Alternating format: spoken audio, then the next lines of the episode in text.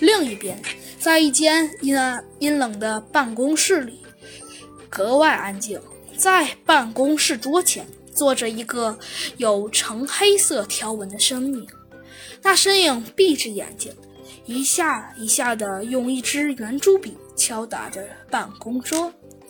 忽然，吱呀一声，办公室的门开了。走进了一只斑头秋沙鹅，那只斑头秋沙鹅的胸口竟然有一个黑色月亮纹身。它向那身影跪了下来，缓缓地用沙哑的声音说道：“大人，有新的消息了。”哦，那身影敲打的动作缓缓地停了下来。猛地张开了蓝色的双眼，他的眼里闪着寒光，同时他的外貌也露了出来，是搞怪虎。